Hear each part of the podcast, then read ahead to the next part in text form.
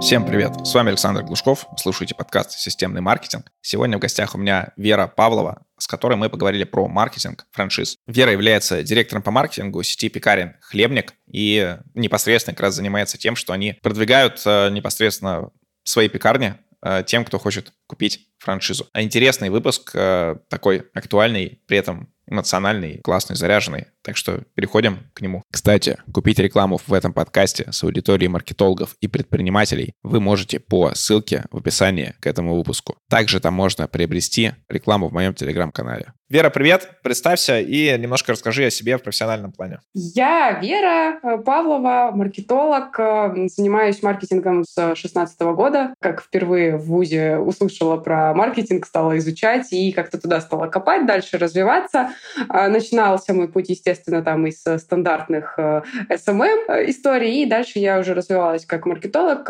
У меня в арсенале очень интересно пул в плане именно сфер, то есть я работала и в стартапах, я работала и там в больших компаниях, в биотехе, и в HR-структуре, в образовательной там деятельности. И вот последнее мое место работы — это франчайзинг в общепите. Ну, плюс э, у меня был опыт B2B э, тоже истории с франчайзингом еще в сфере зоотоваров и в сфере фитнес, э, спортивная такая история. Кратко, если то так, я больше такой B2B маркетолог, то есть мне больше интересно именно со сложными продуктами возиться, заморачиваться. Да, мне также, хотя периодически хочется идти куда-то в B2C, потому что больше просто обратной связи от тех же последних клиентов которые с тобой работают. Больше и быстрее, да, это точно.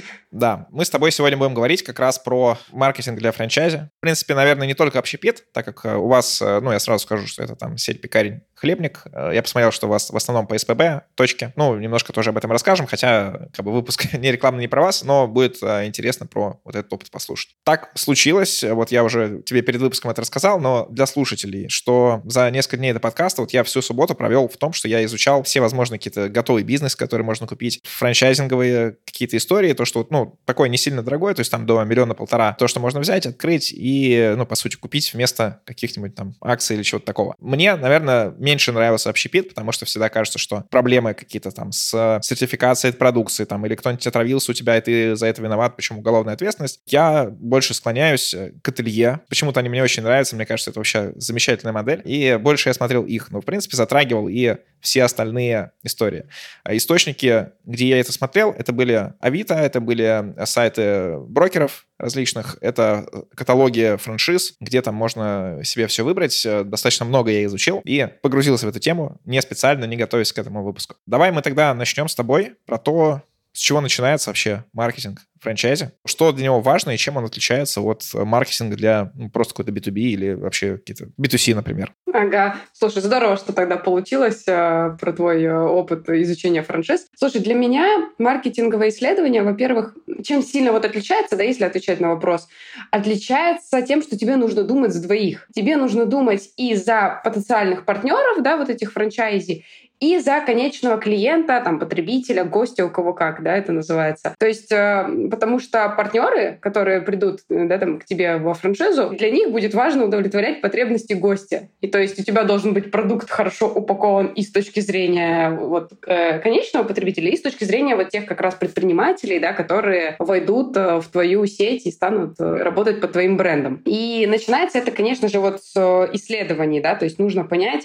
вообще, кто твоя целевая аудитория, да, какие а, у нее там характеристики, причем желательно, да, конечно, есть э, такие топорные методы, да, когда там наша целевая аудитория — это там а, женщины или мужчины 25-45 лет, да, у них там доход выше среднего, и как бы на этом в целом все, да, иногда еще доходят до детей, там, да, говорят, сколько детей, но обычно довольствуются этим. А есть исследования, которые прям качественные в плане, да, именно выявления каких-то паттернов поведения. И тут надо, ну, вопрос в том, на каком мы этапе находимся, да, мы находимся на этапе только там старта, да, запуска франшизы, или у нас уже готовый продукт, да, с которым а, можно работать. Потому что если это первый вариант, то ты не можешь общаться со своими клиентами, потому что их у тебя нет, да.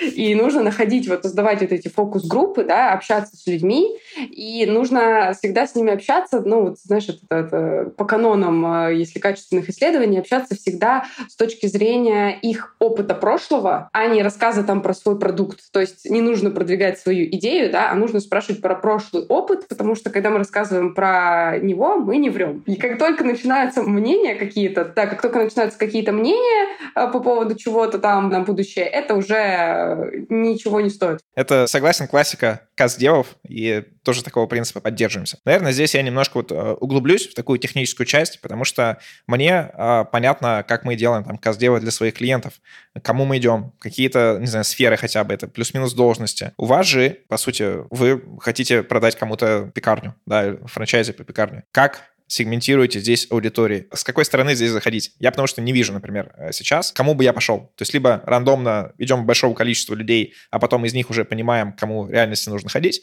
а, либо есть какие-то еще метрики, внешние параметры, по которым можно отсечь тех, кто потенциально наш клиент. Даже если мы говорим не про там нашу конкретную компанию, а в целом, да, если это запуск чего-то нового, то все равно кто-то что-то уже подобное делал. Даже если не из твоей сферы, грубо говоря, да, ты все равно можешь пойти почитать даже банально какие-то статьи в интернете просто, да, про то, как у других, да, кто что делает с франшизами вообще. И уже на основе этого, да, чтобы не совсем с нулем, такие как лунтик, я родился, да, выходить, а выходить с чем-то хотя бы примерным пониманием, да, и искать людей. И да, тут уж, конечно, действительно, когда ты уже попробовал, даже на своих там друзьях, да, как это обычно бывает, уже проще, да, то есть тебе уже хотя бы сказали какие-то примерные, да, ну, скажем так, э, что у нас там хорошего, да, как у тех, кто предоставляет э, франшизу, что не очень там странное может быть, да, и ты уже идешь от людей. Очень тоже хорошая история, потому что франшиза — это всегда то, что ты делаешь уже после того, как ты хотя бы там, да, на одной там, неважно, пекарне, студии, на чем угодно, да, ты это обкатал как минимум, да, и потом ты готов привлекать партнеров. Одна обычно одной не, не ограничивается.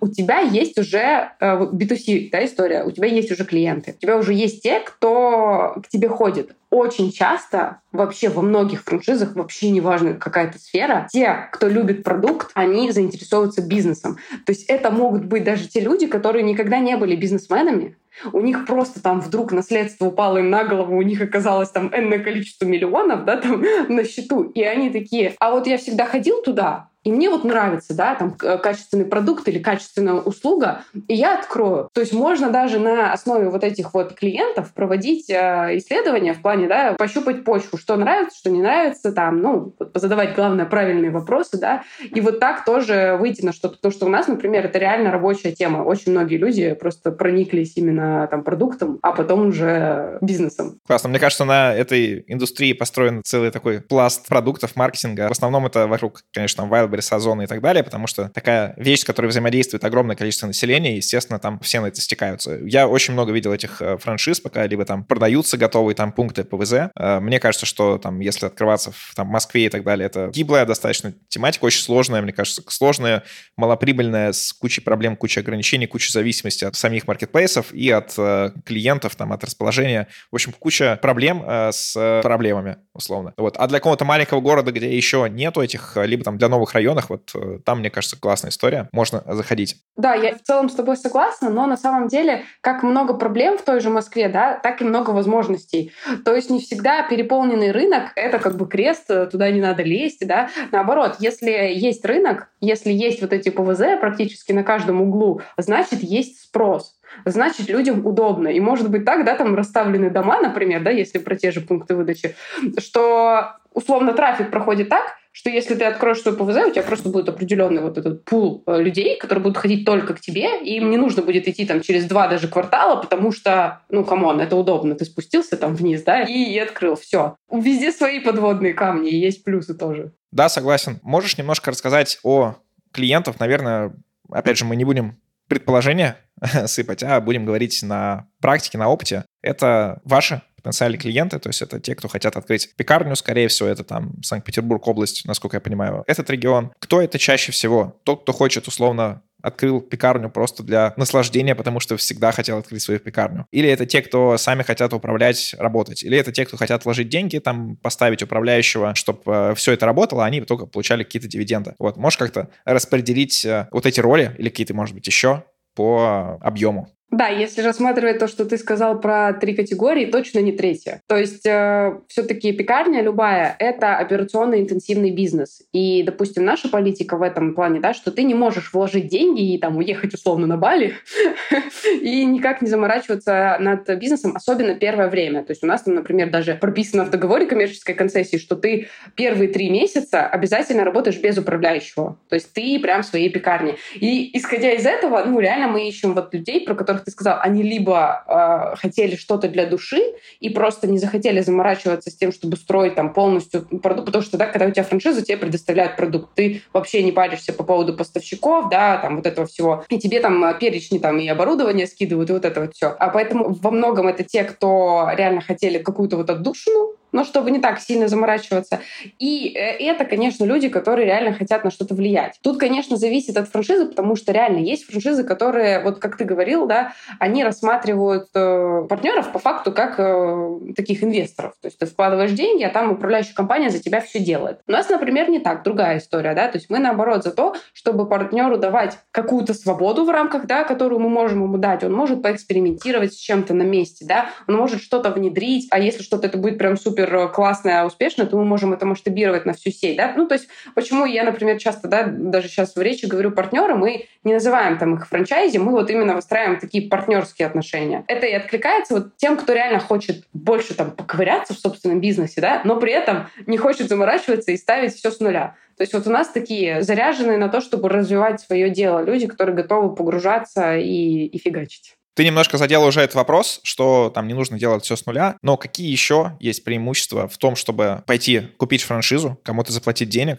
чтобы тебе дали то, что, как многим умным людям или тем, кто считает себя таким умным, которые любят а, сами искать информацию, сами там все проверять на опыте, и такие вот абсолютно self-made, они любят это делать, и для них кажется, что, ну, пускай там какая-то информация, я на самом деле там за полгода-год все это и так буду знать, зачем мне кому-то платить, открою-ка я сам. Вот. В чем преимущество франшизы? Ну, в целом, да, это просто, знаешь, два разных пути э, развития и разные подходы к жизни, я бы даже сказала. Франшиза, опять-таки, франшиза франшизе рознь, да, но я бы, наверное, сказала не про вот эти вот все, что поставщики, да, там это все проще, там оборудование. Я бы сказала про комьюнити. Ну, если это сеть, которая, да, там развивается активно, да, постоянно появляется, то есть у тебя есть сообщество людей, то есть не только сотрудники управляющей компании, а такие же, условно, как ты, да, которые открыли пекарню, попали в этот омут с головой, да, там что-то уже подразобрались, и тот человек, который еще барахтается, он может спросить, блин, ребят, а что делать-то? И ему так скажут, да, слушай, ну вот есть такие-то варианты. Другой скажет, что вот такие-то. Третий скажет, давайте я еще помогу. Да хочешь, я тебе дам денег, там, ну, грубо говоря, да. То есть вот эта движуха классная, потому что это как в целом в жизни, да, ты можешь копаться сам, но ничто так круто тебя не прокачает, как социализация, да, как попадание, ну, как говорится же, да, что ты — это отражение тех скольки-то там людей, да, типа там пяти или десяти, э, с которыми ты общаешься больше всего, да. Это окружение, оно тебя очень сильно как бы бустит, да, то есть быстрее позволяет развиваться и тебе, да, там, улучшать что-то, ну, и действительно это большая помощь. То есть помощь, которая вот, ну, франшизы обычно, да, практически все, я не знаю, я не встречала, наверное, ни одной, которая бы сказала, что нет сопровождения. Франшиза — это сопровождение, да, то есть с любым вопросом, с которым ты там, а, пусть ты пришел, а, тебе там нужно кнопку в кассе да, завести, а другой вопрос у тебя, что мне делать с фондом оплаты труда, как оптимизировать все там мои расходы, да, там какие-то другие, или вообще у меня тут открылся конкурент, дверь, дверь, что делать, да. То есть вот с этим помогают э, люди, которые в этом уже варятся, да, там не первый год, у которых есть э, база данных, да, там определенная тоже наработанная экспертиза, которые тебе скажут, что делать. Либо вместе с тобой разберутся, опять-таки, да, чтобы быстрее исправить ту или иную ситуацию, если складывается что-то такое. Да, в принципе, понятно. Я тут вспомнил еще как бы третий вариант, а, такой, который что-то среднее между франшизой и разбираться самому. Это у моего товарища когда давно была своя сигаретная палатка. Я тоже очень хотел сигаретную палатку, потому что мне казалось, ну это же классно, ты какой-то возишь товар, что-то там продаешь. И э, там я смотрел, что по стоимости примерно там 500 тысяч открыть плюс э, какой-то первый ассортимент. Но э, есть услуга, она стоит 300 тысяч, я где-то ее находил, что тебе человек суперопытный, который открыл уже сотни таких палаток, он сразу себе подбирает правильное место, помогает тебе со всем, с ассортиментом, с тем, как правильно закупиться, как не перезакупиться. Вот, и это такой, то есть он разово помогает за определенную сумму, то есть такой а, вариант а, средний. Да, я такой еще про кроссовочный бизнес тоже встречала. То есть там человек развивает не а, франшизу, а просто, мол, я могу вам помочь сделать крутой кроссовочный магазин по вашему, как бы, да, видению, скажем так, да, не шаблонную, да, как вот у всех обычно там франшиз, а что-то свое. И да, обычно это да, какая-то фиксированная сумма или процент от там инвестиций тоже имеет место быть, да. Да, тоже интересно. Так, вернемся к другой стороне, потому что все-таки сейчас мы смотрим э, со стороны тех, кто развивает франшизу, кто собирается делать ее маркетинг. А как выделяться перед конкурентами. Я скажу свои какие-то такие паттерны, которые я у себя замечаю. Я почему-то мало доверяю тем э, товарам или тем э, каким-то вот услугам, франшизам, которые слишком разрекламированы. Вот. Хотя с точки зрения как маркетолог, я бы делал то же самое, как бы шел в это, в максимальное покрытие всей своей целевой аудитории, максимально там какие-то такие кликбейтные, условно, заголовки и яркие там призывы, а потом уже работать с ними там, с помощью отдела продаж и так далее. Вот, расскажи, как, какие есть принципы по тому, как выделяться своей франшизой перед конкурентами? Да, слушай, э, это очень такая интересная, кстати, тема, которую ты затронул именно про то, что это какая-то сделка с совестью, да, вроде ты бы делал сам так же, да, там рекламировал, а с другой стороны тебя это отталкивает. Вот вообще и когда ты только начинаешь да, там, думать над маркетинговой стратегией, нужно задаться вопросом, чем вы лучше других. И тут нужно понимать, вот это реально, это что будет? Это будет твой продукт, это там будет твое сопровождение, или это будут какие-то условия. И здесь важно помнить и понимать, что финансовые какие-то выгоды, они краткосрочные. Да? Ну, то есть можно сделать, там, зарубить, да, что ты там без паушального взноса можешь открыться, там, да, но это все временно. Ну, то есть если у тебя нет чего-то более такого фундаментального, да, глубокого, это уйдет, и это не будет привлекать людей на долгосрочную перспективу. Да, запуститься с какими-то, да, там, лайтовыми условиями, почему бы и да, можно. Но это, ну, реально должно стоять за этим нечто большее. То есть и я всегда топлю за то, чтобы это был продукт. То есть это должно быть качественно. Потому что когда у тебя качественно, это начинает развиваться даже без рекламы сарафаном, да, когда людям нравится, они 350 раз всем расскажут, приведут туда всю свою семью, всех своих друзей, те еще своих, да, и, и будут об этом говорить. А сарафанное радио, кто бы что ни говорил, это самый лучший вид маркетинга, ну, реально. Но, а, конечно, есть какие-то, да, там а, вещи, которые ты должен... У тебя должна быть как минимум коммуникация, да, с твоей целевой аудиторией. Ты должен что-то рассказывать. Вот я за то, чтобы играть в долгую. Ну, то есть можно, да, в лоб как раз там рекламироваться. Почему, например, нас нету... Ну, мы пробовали, тестировали, да, гипотезу, а, там, размещаться, например, в каталогах, в Авито, вот то, что ты затронул в начале, не дает э, во-первых, результата. Во-вторых, я даже примерно понимаю, почему. Потому что, ну, это просто вот реклама в лоб. И мы стараемся от нее, ну, мы ее вообще никогда практически не использовали, вот просто пробовали и убеждались э, в том, что, ну, мы гонем свою линию, знаешь, и это правильно. И я про что? Лучше вложиться в что-то, что кажется не совсем очевидным, в то, что невозможно сразу вот прямо здесь и сейчас измерить, да, но то, что можно измерить на долгосрочную перспективу. Я говорю вот про какую-то коммуникацию, например, в соцсетях. Если ее грамотно выстроить, да, то можно в себя влюбить. Например, у нас политика в э, компании да, открытости. Вот вообще. У нас, э, и в основном у нас социальный канал э, — это Telegram. И мы туда рассказываем вообще всю внутрянку. Вот почему может закрыться пекарня, почему мы там накосячили и что мы переделали, да, какой у нас там аудит у пекарен, то есть прям список выкладываем, и можно посмотреть, да, там от мала до велика, кто молодец, а кто как бы не очень, мягко говоря, да, и, и это еще, кстати, там, ну, во внутреннюю коммуникацию хорошо влияет, потому что партнеры соревнуются, никто не хочет быть в конце списка, естественно, да, там стараются улучшать свои показатели, то есть такая здоровая конкуренция и при этом рост у всех. У меня, кстати, есть кейс, он вообще очень интересный, потому что это был, э, ну, то есть, понятно, у нас есть там сайт, да, где можно ставить заявку, ну, там все прочитать, и там э, свяжутся наши менеджеры, пообщаются. Был случай, что человек год читал, вот плюс-минус вот прям год. Год читал наш телеграм-канал. Вообще не заходил ни на сайты, никуда. Он просто сидел в телеграме. И через год он написал просто, ну там у нас указан контакт в самом телеграм-канале, он просто написал туда и такой, хочу стать вашим партнером. Это, конечно, исключение и, да, чем правило больше, потому что, ну, таких мало историй. Но это просто было такой, знаешь, приятной, скажем так, ачивкой, потому что ты такой, ну все, не зря. Хотя, казалось бы, да, социальные сети обычно многие такие, ну, это просто охват, это просто там какие-нибудь акции, это просто там лояльность, да. Но вот это как раз лояльность, она по факту самая важная. И то же самое нужно, то есть если это часто делают с продуктом, я прям убеждена, то же самое нужно делать с франшизой. Ну, расскажите вы, какие у вас процессы, что такого секретного. И на самом деле, когда я покупалась э, ну, внутри разных франшиз, я поняла, что такого секретного. Обычно там, где никто ничего не рассказывает, там ничего стоящего и нет. То есть если у тебя ничего нет, то, скорее всего, там много подводных камней каких-то очень интересных, и, возможно, даже бизнес направлен больше на развитие розничной сети, а франшиза — это как так, придаток. Вот когда по такой модели развиваются, это тоже очень тяжело, потому что, ну, надо думать про условия. Вот тоже, да, если возвращаться немножко к первому вопросу про то, что с чего начинать, нужно понять все-таки, по какой модели вы развиваетесь, потому что франшизу нанизывать на уже устоявшийся бизнес очень сложно и иногда даже невозможно. То есть нужно сразу понимать, чем вы будете отличаться именно как бизнес, да, вот какая у вас будет модель. Окей, а ты вот в этих вопросах несколько раз затронула источники, вот что вы там не идете в э, прямые источники типа Авито, каталог франшиз и всю вот эту историю, используете SMM. А что еще, может, какие-то ты расскажешь источники, которые важны? Я думаю, пиар вам тоже необходим как воздух. Да, но к пиару мы пришли не сразу. То есть мы вот к пиару пришли буквально в этом году, там, да, знаешь, весной.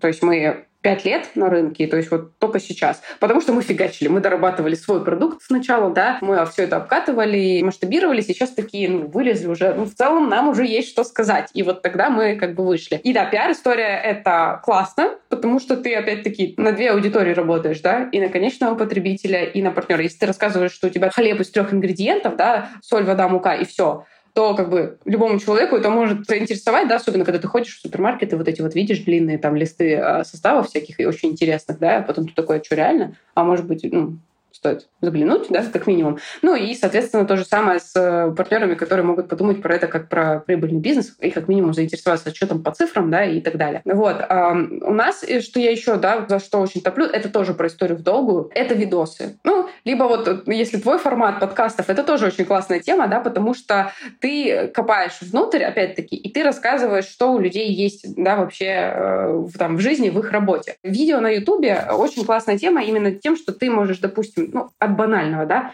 делать истории там твоих партнеров, да, которые там расскажут, так, ну, я думал, что я откроюсь за столько-то, я открылся за столько-то там по времени, по финансам, да, э, какие-то подводные камни были, почему я вообще пришел туда, ну, это вот я сейчас такие просто накидываю в лоб, да, а можно еще какие-то интересные вопросы позадавать, да, там, ну, а в чем твое да, предназначение в жизни, да, там, копнуть глубже, да, и почему кто куда пошел, да, почему открыл именно то, а, а не что-то иное. Или почему диверсифицировал свой бизнес, таких тоже есть ребята, которые ушли, да, там из какого-нибудь а, агентства по а, путешествиям или там страхового агентства в общепит. Ну, такое тоже бывает. И, и видео хороши тем, что, ну, это как один, да, там истории партнеров. Потом ты можешь рассказывать про внутренние процессы тоже так же, да, снять. Вот, допустим, наше сопровождение, кто эти люди, чем они вообще занимаются.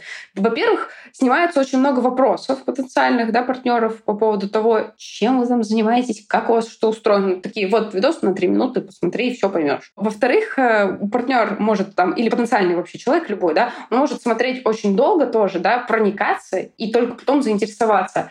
И то есть мы вот про это. Мы лучше покажем, как есть, еще 300 раз отговорим, скажем, миллион пятьсот раз, да, что там, ну, это операционно интенсивный бизнес, то вот про что ты тоже упоминал. Так что, как бы, если не ваше, то и не надо, да, ну, условно. Можем, конечно, попробовать, но имейте в виду, вот есть какие-то ограничения. Поэтому, да, э, видео, какие-то долгосрочные коммуникации, какие-то интеграции, ну, вот коллаборации, да, и, и пиар-истории — это то, что действительно такое работает и на долгосрочную перспективу. То есть ты приоткрываешь занавес в свою работу, и люди решают, насколько это им близко. А, кстати, вот я вспомнил к твоему кейсу про человека, который год был подписан, а потом написал, что все все хочу с вами работать. Это, мне кажется, это не выбивающаяся из разряда история, это нормальная обычная история в инфобизе, с кем я вот общаюсь, э, ну, людей, которых достаточно крупные какие-то там проекты, крупные там, не знаю, курсы их там и так далее, чаще всего там через год только начинают покупать, а до этого они следят.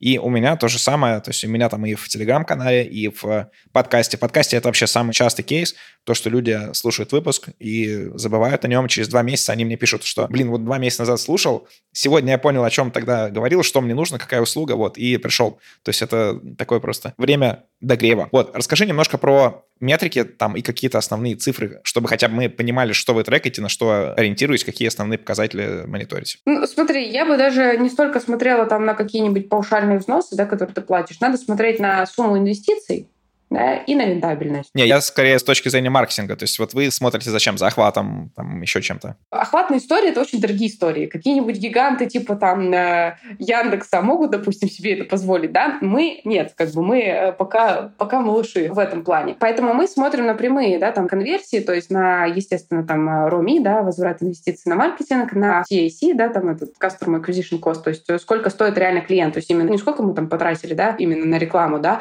а именно сколько он вообще стоит, то есть все наши затраты, да, там, а, и, и, и все люди, которые точно вступили в сеть. Потому что это намного больше цифр, да, чем вот эти маркетинговые истории, но она более информативная и более реалистичная. Особенно это важно, когда ты выходишь на новый регион. Ну, ты правильно сказал, мы начинали с Санкт-Петербурга и Ленобласти, и в основном мы там. Но мы с конца прошлого года вышли на Великий Новгород на рынок. А в марте мы вышли в Псков и Подмосковье, и потом еще вышли в мае в Астану. Ну, то есть ты масштабируешься, а когда тебя вообще никто не знает, да, особенно важно и правильную коммуникацию выстроить, да, в конкретном регионе, и, конечно, смотреть. То есть мы смотрим на такие, напрямую конверсию, и все показатели связаны с этим. Понятно, что мы смотрим, да, там, на CTR и на прочее, да, чтобы улучшать показатели сайта, но это такое больше как просто поддерживающее то, что есть, мне кажется, всегда и у всех. Понятно, в принципе, логично. А еще вот такой вопрос у меня есть про такой постмаркетинг, когда партнер у вас уже купил а, франшизу, уже развивается в ней. Для дилеров каких-то. Часто есть э, какие-нибудь конференции, там, сборы, их там раз, там, сколько-то месяцев они собираются, все слетаются, там, мерятся своими выручками и обмениваются опытом. А есть ли такое во франчайзинг сетях, э, ну, или там во всех ли есть или нет, и работа это маркетинга или это работа уже каких-то других отделов?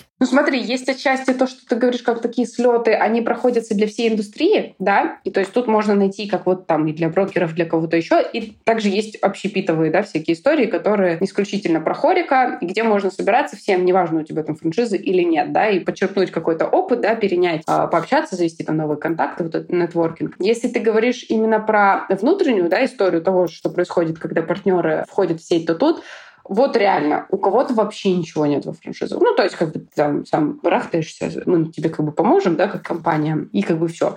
Э, когда будет вопрос, еще надо уметь задавать вопросы, не забывать, да, об этом. А есть компании, в которых действительно это развито. Вот, например, у нас есть такая прям, ну, вот то, что я говорила про сообщество единомышленников, да, которых мы вот там объединяем между собой. У нас э, нет такого понятия, знаешь, как неформальное, типа там посидеть в беседках, вот это вот сходить, пока, по крайней мере, мы к этому не пришли. Но у нас есть именно больше заточено все-таки под бизнесовую да, историю, но тем не менее круглые столы, которые там раз в несколько месяцев проводят, раз в три месяца, по-моему. Ну, не суть важно, да, то есть круглый стол э, обычно посвящен какой-то одной теме, например, там, до продажи или там мотивация персонала да, какая-то. Собираются все партнеры, собираются наши сотрудники да, с управляющей компанией и вот обмениваются, какие там вопросы о наболевшем, да, говорят, мы там тоже себе это фиксируем, да, там что можно доработать, и решают какие-то, да, тоже боли, закрывают между собой. Либо мы там помогаем, либо они между собой. То есть вот мы вот это стараемся культивировать. То есть, ну и много таких тоже мероприятий, типа там всяких интенсивов, мастер-классов э, на базе учебного центра. А они проводятся. Конечно, в любом случае мы на связи, да, в любом любом случае мы стараемся продвигать. И у нас еще есть такое понятие, как совет партнеров. Это штука, система такая, три партнера от всех да, там наших э, франчайзи, они туда входят, и они, ну, как глаз народа, знаешь, они люди, которые точно скажут, если э, что-то чем-то недовольны большинство, да, они аккумулируют это все и могут прийти с ноги открыть дверь на наше собрание, там общее руководители, когда там, ну, сидит и производство, там, и франчайзинг как раз, да, там, розничная сеть, вот все, все люди сидят, и они могут сказать, так, есть вопрос, давайте решать. И мы решаем. Ну, то есть, чтобы не плодить, да, чтобы не, не все гурбой они заявлялись, да, но при этом, чтобы это точно работало, мы вот такую тоже штуку продвигаем, активно используем. То есть партнеры имеют право голоса, имеют возможность и высказаться, и, естественно, мы это оперативно э, стараемся, по крайней мере, решать, да, по мере возможностей. Вера, спасибо. Мне кажется, мы с тобой хорошо поговорили по этой теме. Интересно. Мне вот, например, все было интересно и, как маркетологу, и как э, потенциальному клиенту какой-нибудь такой франшизы. Напоследок дай э, какие-то советы тем маркетологам или тем предпринимателям, которые только начинают развивать э, свои франшизы, предостереги их от каких-то явных ошибок, которые здесь можно сделать. Первое, это про то, что мы затрагивали, да, все-таки это подумать о том, э, кто вы, да, сначала про что вы и для кого вы, да, провести реально глубокое исследование, потому что с бухты-барахты, даже с какого-то своего опыта, да, э, там, с других франчайзинговых сетей, даже если они есть, хорошо, наоборот, даже если у тебя нет опыта во франшизах, да, потому что лучше копнуть именно в конкретном кейсе. Мой совет —